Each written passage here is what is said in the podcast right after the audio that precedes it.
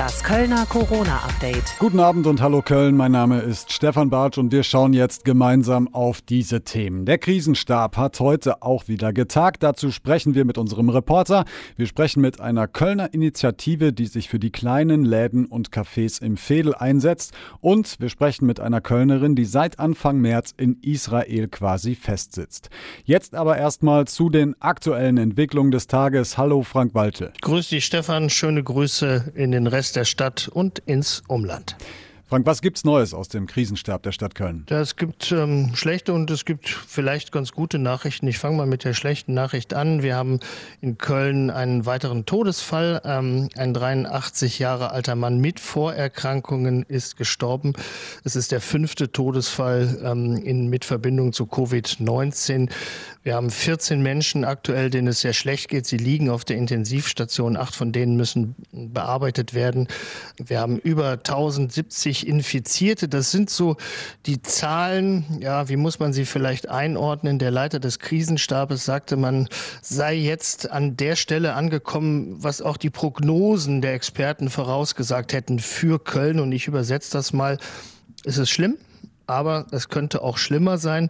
Und auf dieses Schlimmer sein, da wird sich jetzt vorbereitet und da kommen wir dann auch vielleicht zu der guten Nachricht dieses Logistikzentrum, was für diese Schutzkleidung ähm, angelegt wurde, haben wir gestern drüber gesprochen, äh, ist an den Start gegangen und es füllt sich langsam. Erste Lieferungen mit Masken, Schutzanzügen sind äh, in Köln bereits angekommen. Es gibt jetzt erste Klagen gegen das Kontaktverbot tatsächlich. Was sagt der Stadtdirektor dazu? Äh, er sagt, das nehmen wir zur Kenntnis. Wir sind hier in Köln der Meinung, so der Stadtdirektor, der ja auch Leiter des Krisenstabes ist, ähm, wir sind der Meinung, dass wir zusammen mit dem Bund da eine juristisch saubere Lösung gefunden hat und man ist da relativ entspannt und ähm, ja, äh, wartet mal ab, was passiert. Also ich glaube, große Kopfschmerzen macht der Mann sich jetzt deswegen nicht. Jetzt wird in keinem Land so viel getestet wie in Deutschland. Das ist so die Aussage des Robert Koch Instituts auch. Äh, viele Virologen sagen das. Trotzdem will das Robert Koch Institut jetzt, dass noch mehr getestet wird. Was sagt die Stadt dazu? Ja, sinngemäß sagt sie, wir müssen mit dem Material Material, also auch mit den Tests haushalten. Ja, der Krisenstabsleiter sagte, wir brauchen die Tests äh, schnell für die unverzichtbaren Berufe, also diese kritische Infrastruktur. Es geht da nicht immer nur um die Frage, ob es jetzt einen ähm, Test geben muss bei einem Menschen oder nicht, sondern es geht darum, dass man diese Tests sinnvoll da einsetzt, wo sie am besten der Gesellschaft helfen. Ähm, und da muss man eben halt diesen Menschen, ähm, die am Supermarkt, an der Supermarktkasse oder in den Krankenhäusern, in den Pflegeheimen arbeiten, die muss man schnell testen, um unser System am Laufen zu halten und dass diese Leute halt im Verdachtsfall ganz schnell wieder dahin ähm, zurück können, wo sie uns am meisten helfen, an der Supermarktkasse, ähm, im Krankenhaus, hm. im Pflegeheim. Im Gürzenich gab es heute ja die Ratssitzung der Stadt Köln. Die hat stattgefunden. Eine Zahl oder eine gute Nachricht gibt es da von äh, Henriette Reker. Drei Millionen Euro will sie für die freie Kulturszene in Köln ja anbieten als Hilfe. Was hat es damit auf sich? Nee, die freie Kulturszene ähm, leidet, sagt die Oberbürgermeisterin, und da will sie mit diesem Notfallfonds jetzt schnell ja, helfen, das Schlimmste vermeiden. Ähm, viel mehr Infos haben wir jetzt noch nicht, wie und äh, wo man möglicherweise diese Hilfe bekommt, ähm, kann ich im Moment nicht sagen. Es gibt auch noch ein, ein weiteres Nothilfeprogramm, so nenne ich es mal, das ähm, entwickelt gerade die Wirtschaftsförderungs GmbH, ist ja auch eine Stadttochter, und zwar Nothilfe für die Clubkultur in Köln. Ähm, das sei alles ein wichtiger Standortfaktor die Clubs auf der einen Seite, aber eben halt auch die freie Kultur und ähm, da wolle man jetzt eben halt mit diesen Umschichtungen im Haushalt, das werden also an andere Stelle Sachen gekürzt, ähm, will man eben halt das Schlimmste vermeiden und so viel wie möglich retten. Dankeschön, Frank Waltel, für deinen Bericht bis hierhin und wir hören uns natürlich morgen Abend wieder. Bleib auf jeden Fall gesund. Du auch und alle anderen auch. Sehr gerne. Bis dann. Ciao. Und jetzt die weiteren Meldungen des Tages mit Rebecca Otten. Hallo und guten Tag. Die Kölner Schüler dürfen ihre Abschlussprüfungen in diesem Jahr trotz der Corona-Pandemie und den damit verbundenen Einschränkungen schreiben.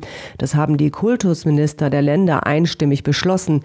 Die Schüler müssen sich jetzt zu Hause auf die Prüfungen vorbereiten. Der Rektor der Uni Köln, Axel Freimuth, hat sich in einer Videobotschaft an die Studierenden gewandt. Darin bittet er sie im Moment nicht zur Uni zu kommen. In den Fakultäten und Zentren würden derzeit viele digitale Lern- und Prüfungsmöglichkeiten geschaffen. Die Uni tue alles in ihrer Kraft Stehende, um den Studienerfolg der Studenten im Sommersemester zu sichern. Immer mehr Unternehmen in Köln beantragen Kurzarbeitergeld für ihre Angestellten. Das hat die Agentur für Arbeit auf Radio Köln Anfrage gesagt. Vor allem in der Gastronomie und Hotellerie erwarte man eine Welle von Anträgen, weil es davon in unserer Stadt besonders viele gebe. Die Agentur rät allen Betrieben, die mit den Auswirkungen der Corona-Pandemie zu kämpfen haben, das Kurzarbeitergeld auch wirklich zu beantragen. Die Sparkasse Köln-Bonn zahlt seit Anfang der Woche erste Kredite für die Corona-Soforthilfe an Unternehmen aus. Das hat Sparkassenvorstand Vogt bei der Bilanzpressekonferenz mitgeteilt. 2000 Firmenkunden hätten sich demnach schon am ersten Tag für die Soforthilfe registriert. Für die Abarbeitung habe die Sparkasse Sonderteams gebildet. Für alle Kunden stellte die Sparkasse Köln-Bonn noch einmal klar, die Bargeldversorgung über die Automaten ist weiter sichergestellt. Und jetzt der Überblick, was sonst noch in NRW und der Welt passiert ist. Das Oberlandesgericht Düsseldorf hat den Rezin-Bomber von Köln zu zehn Jahren Haft verurteilt. Der 31-jährige Tunesier soll in seiner Wohnung in Chorweiler zusammen mit seiner deutschen Ehefrau einen islamistisch motivierten Terroranschlag vorbereitet haben. Das Verfahren gegen die Frau dauert noch weiter an. Rund ein Jahr nach dem Terroranschlag auf zwei Moscheen im neuseeländischen Christchurch hat sich der wegen des Attentats angeklagte Rechtsextremist überraschend schuldig bekannt. Bei dem Anschlag damals starben 51 Menschen, Dutzende wurden verletzt. Im Moment sind die Züge der Bahn zwar ziemlich leer, aber im vergangenen Jahr sind so viele Fahrgäste in Fernzügen der Deutschen Bahn gestiegen wie nie zuvor. Über 150 Millionen Kundenfahrten entsprachen einem Plus von fast zwei Prozent gegenüber dem Vorjahr, heißt es im aktuellen Geschäftsbericht. Nach dem Friedensabkommen zwischen den USA und den Taliban gibt es Zeichen der Annäherung. Die Taliban und die Regierung Afghanistans wollen sich zu Vorgesprächen treffen. Dies sei jetzt in einer Videokonferenz entschieden worden, heißt es. Und soweit die Kurznachrichten bis 17 Uhr mit Rebecca Otten. Wir haben schon häufig hier in diesem Podcast über die Existenzsorgen der vielen kleinen Läden und der vielen Solo-Selbstständigen in Köln gesprochen. Immer mehr Kollektive bilden sich derweil in Köln, um kreative Ideen zu entwickeln, irgendwie in dieser Krise Geld zu verdienen und somit eben auch die Zukunft zu sichern. Vor vier Tagen hat sich die Seite auf Instagram Support Your Locals zusammengeschlossen und ich spreche jetzt mit der Initiatorin, nämlich Nora Katzer, über Zoom. Hallo, Nora, grüß dich. Hi, Stefan. Nora, du bist eigentlich Psychologin, arbeitest momentan im Homeoffice. Wie kam die Idee, diese Plattform zu schaffen, um die kleinen Läden, die vielen kleinen Cafés in Köln in dieser Zeit zu unterstützen? Also, ich bin selbst Kölnerin, komme aus Köln. Mein Freund hat auch einen eigenen Online-Shop. Wir haben auch einige Bekannte in der Südstadt, die eben auch ähm, ja, ihre Shops da haben, äh, aktuell natürlich betroffen sind, keinen Umsatz einfahren. Und wir saßen vor vier Tagen hier. Die Idee ist da relativ spontan entstanden. Und zwar hatte mein Freund dann mit einem Bekannten, der diesen Shop eben in der Südstadt hat, überlegt, online eine Seite bzw. eine Plattform aufzubauen für alle lokalen Shops in der Südstadt. Sprich auch wirklich Cafés, Ateliers, Friseure, wo man dann eben den Shop vorstellen kann, sodass dann auch wirklich alle Kölner die Möglichkeit haben, über diese Plattform dann die Produkte sichtbar zu machen und die Produkte zu kaufen. Planeten. Und ähm, ich habe dann gedacht, das kann man doch bestimmt auch noch ein bisschen unterstützen über Instagram und habe dann eben diese Seite hochgezogen, Support Your Locals-Köln, weil mir eben wichtig war, dass wir so eine Seite machen, auch für alle kleineren Shops in Köln und habe dann eben die Seite ins Leben gerufen, habe das sehr viel über meinen Bekanntenkreis geteilt. Dann wurden es auf einmal immer mehr und mehr Follower, habe auch gesehen, dass einige Blogger dann darauf aufmerksam gemacht haben und ich dann auch sehr viel Support von einzelnen Kölnern bekommen habe, sprich, die mir dann auch wirklich ähm, sehr, sehr gute Tipps gegeben haben, die ihr Lieblingscafé unterstützen wollen oder auch von Ladenbesitzern selbst die Nachricht erhalten habe, die auf ihre Shops oder Sonderaktionen aufmerksam machen. Mhm. Das wäre jetzt die nächste Frage. Wie sieht deine ehrenamtliche Arbeit, die du da jetzt gerade machst, wie sieht das aus? Also wie funktioniert das? Wenn ich jetzt ein kleines Café habe zum Beispiel, wo auch immer, meinetwegen auch in Ehrenfeld. Ähm, wie kann ich dann mit dir Kontakt aufnehmen und was tust du dann sozusagen? Also wenn man ein kleines Café hat, dann ähm, gibt es eben die Möglichkeit, ähm, mich via E-Mail zu kontaktieren. Die steht auch auf meinem Instagram-Profil oder man ja, schreibt mich einfach ganz einfach über eine Nachricht äh, via Instagram an, beschreibt so ein bisschen seine Situation, beschreibt gegebenenfalls Sonderaktionen, die aktuell stattfinden, ähm, schickt mir ein paar Fotos, die ich dann bestenfalls auch direkt schon auf meine Plattform beziehungsweise auf Instagram teilen kann und macht dann natürlich die Follower so ähm, auf das Café aufmerksam. Genau, mhm. also ganz einfach der Weg. Wie erlebst du gerade Köln? Ich habe wirklich den Eindruck, es bilden sich so viele gute Projekte gerade, so viele Initiativen, so viele Menschen, die sich füreinander stark machen. Wie, was ist so dein Eindruck? Also ich habe auch definitiv das Gefühl, dass die Kölner ähm, alle sehr solidarisch sind. Die Leute wollen wirklich in der aktuellen Situation helfen. Und ich hoffe natürlich auch, dass wir da irgendwo auch weiterhin unterstützen können, dass wir unser Lieblingscafé weiterhin supporten können, weil die Vorstellung, dass wir im Worst Case hier nur noch die großen Ketten haben und das wahnsinnig unser Stadtbild verändert, ist natürlich schrecklich. Dementsprechend habe ich schon das Gefühl, dass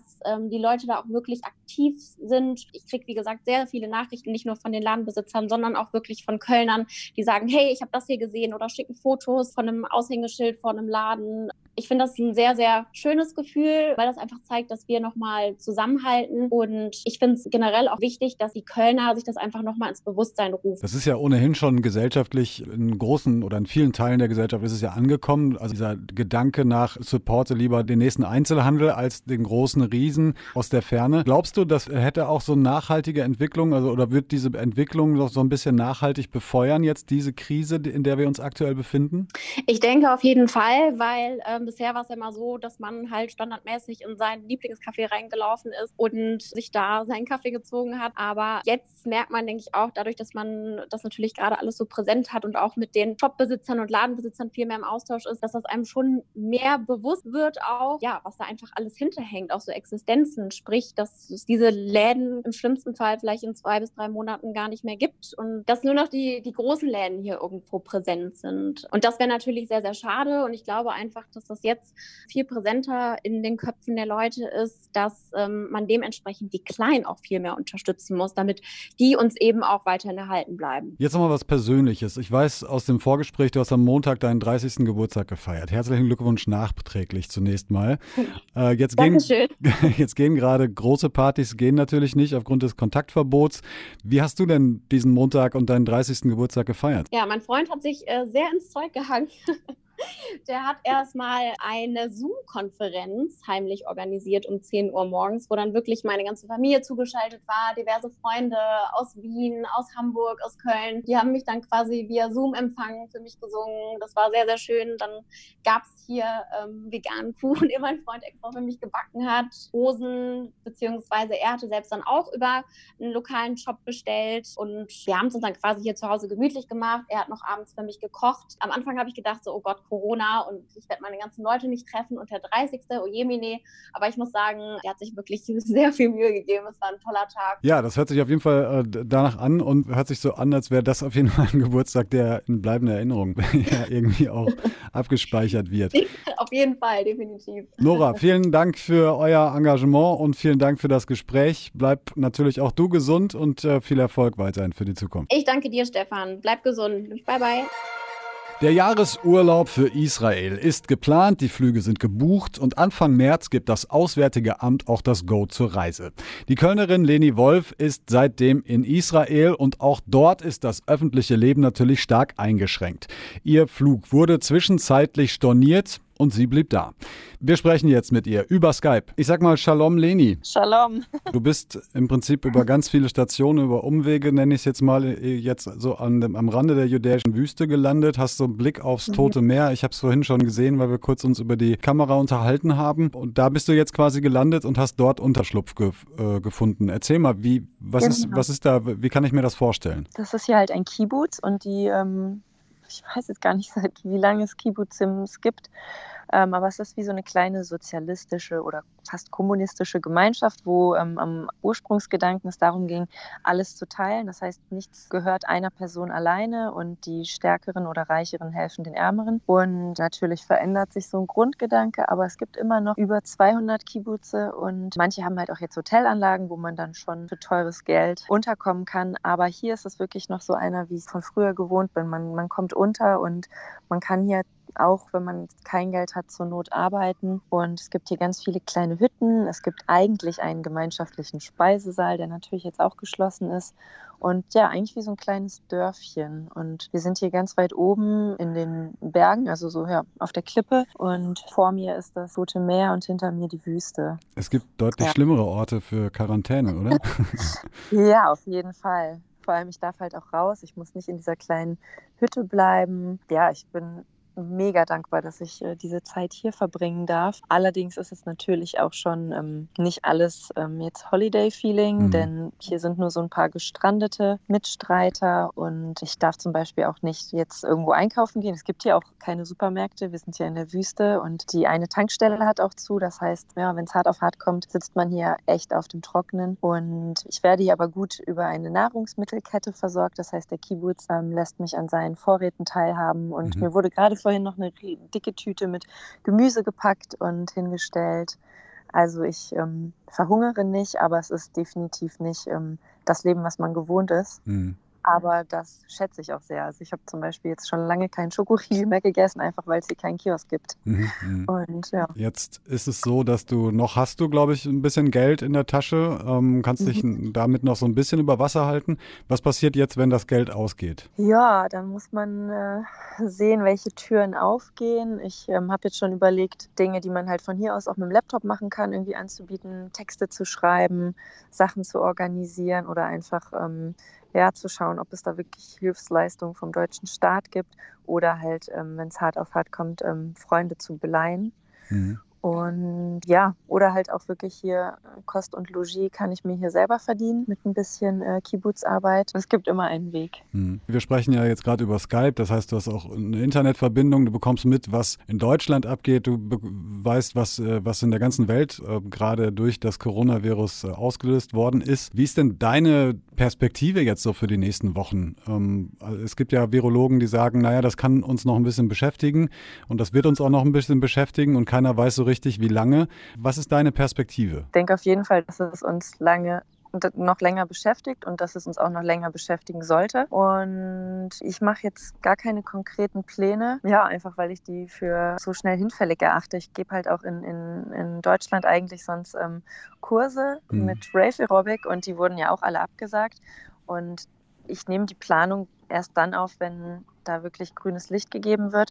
Versuche jetzt eher auf äh, Ausweichmöglichkeiten zu setzen, was dann so finanzielle Absicherung angeht. Ich wollte gerade darauf zu sprechen können, kommen. Du engagierst dich auch unter anderem in Köln für den Stammtisch der Glückseligkeit. Äh, da geht es vor allem um Inklusion. Äh, wie ist da so der aktuelle Stand? Ja, da habe ich heute mit meinem Chef telefoniert und das war ähm, eine ziemlich schöne Erfahrung, weil die dürfen oder müssen ja auch noch unsere Klienten betreuen, denn die sind ja akut hilfsbedürftig und ähm, keiner aus unserem Team ist krank, keiner von unseren Klienten ist krank.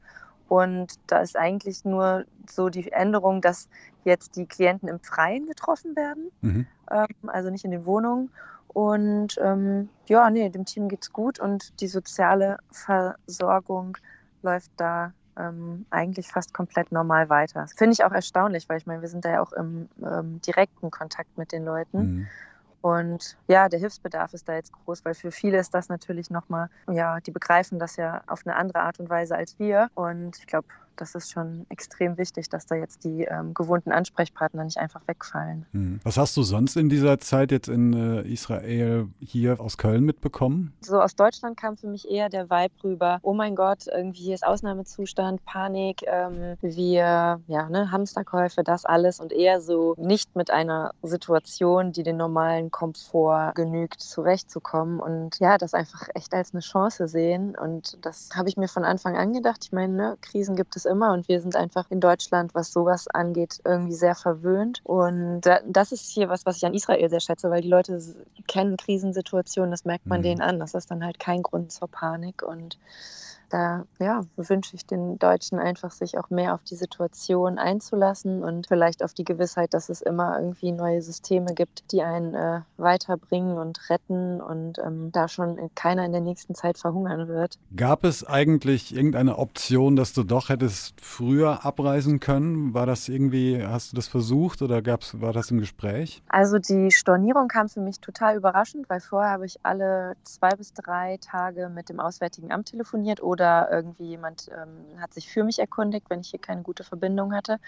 Und da war es jetzt für mich daraus ging nicht hervor, dass ich jetzt irgendwie dringend die Rückreise antreten muss oder meinen Flug ändern muss. Deswegen mhm. dachte ich eigentlich, dass der 29.